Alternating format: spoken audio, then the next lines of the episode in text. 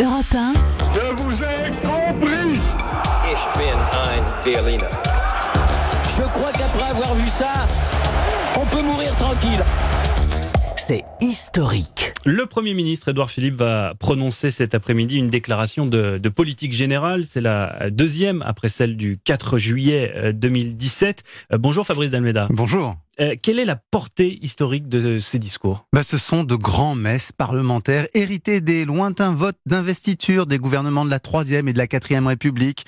Dernier chef de gouvernement de la Quatrième République, rappelez-vous, Charles de Gaulle, en a fait une le 1er juin 1958. En pleine crise politique, il demande les pleins pouvoirs et les obtient.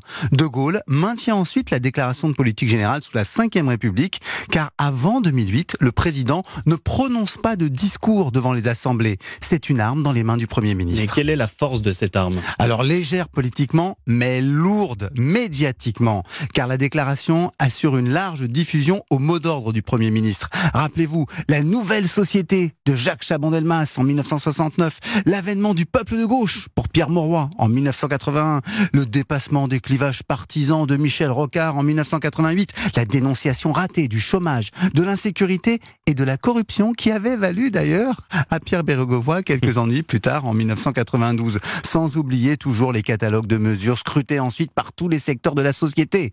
Mais cela peut donner une impulsion, remobiliser ses troupes. Est-ce que cela peut-il influencer les choix du président de la République? Ben, en fait, quels que soient les résultats de la déclaration et du vote de confiance qui la suit, si le président décide de se débarrasser de son premier ministre, rien ne l'arrête. Seuls les gouvernements de cohabitation ont échappé à cette logique, comme celui de Jacques Chirac, dont le discours de politique générale le 9 avril 1986 conjuguait l'espérance française avec les privatisations et la lutte contre l'insécurité déjà, ou celui d'Édouard Balladur le 15 avril 1993 qui prônait tout simplement la réconciliation des Français. En fait, c'est une arme à double tranchant, car en fixant un programme, elle donne plus tard les moyens de dresser un bilan. Merci beaucoup Fabrice Dalmeda et à demain pour un autre décryptage de l'actu sous le prisme de l'histoire.